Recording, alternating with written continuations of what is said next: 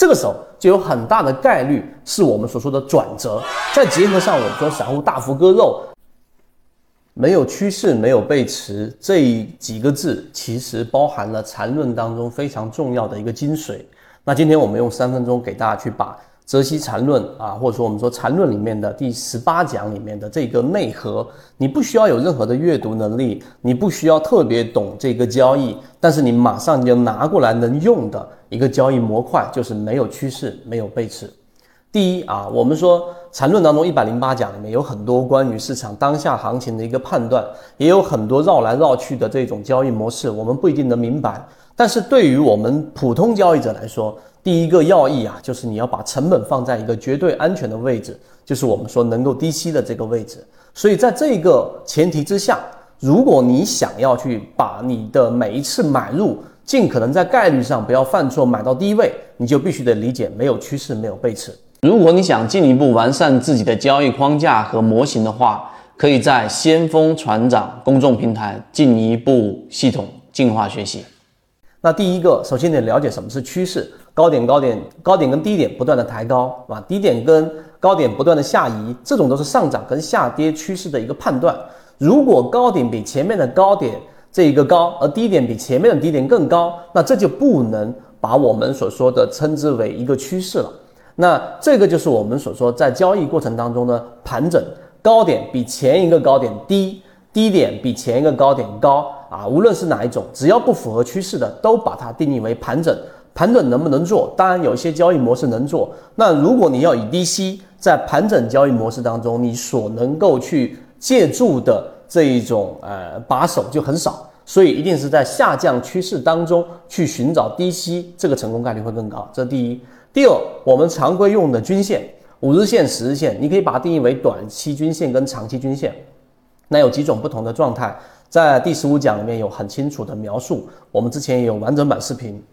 我就不去赘述了，它主要分为我们说的非稳、纯稳和失稳。那失稳就是不断的交错。那当短期均线跟长期均线不断的交错的时候，这个时候说明多空在焦灼，这个时候说明多空的力量正在走向一个平衡，这也是我们一直在期待的、等待的转折。这是第二个我们要明白的均均均线系统当中它的这个多空的一种关系。于是，在过程当中，我们要找到下跌过程当中的稳。刚才我说了，每一稳的结束，我们现在说到这个十五讲里面的核心，你找到短期均线跟长期均线的每一次交错，对吧？五日线上穿，十日线上穿之后下穿，下穿的这个点开始，这个就是第前一稳的结束。然后下行的过程当中，然后又从五日线上穿十日线这个点是下一稳的开始，所以上一稳的结束到下一稳的开始。这个过程就把它定义为一个区间，然后看下方的 MACD 柱体的面积。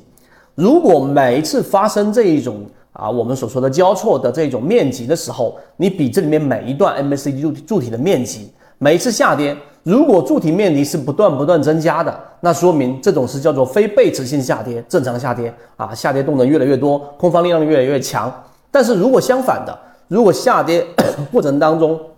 MACD 柱柱体面积绿色柱体面积，对吧？相比于前面一段，它是变得更少的。这个时候就形成了我们所说的背驰。我们举出我们金鱼报的例子来告诉给大家：二零二一年一月份，我们在这一个呃打开这个我们的金鱼报里面的弗莱特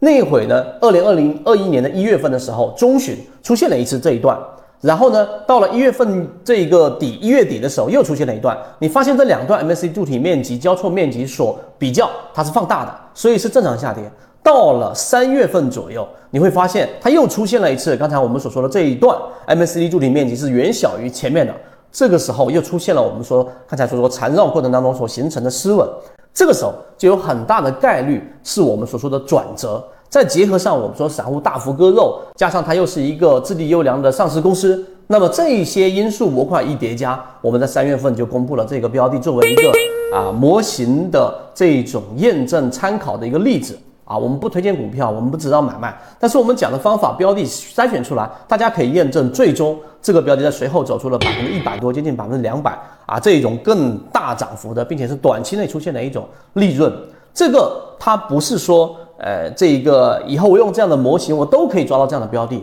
而是我们在概率上，我们增强我们的这一种防御性，然后呢，当你做了这样的布局，你就有很大的概率能够拿到这样的标的。好，这就是我们讲在缠论当中这个第一百零八讲里面的第十五讲里面最具有交易模型的实战意义的其中一个章节。那希望对大家来说有所启发。当然，里面还有很多完善的细节，我们会在后面的完整版视频里面给大家讲到。先讲这么多，和你一起终身进化。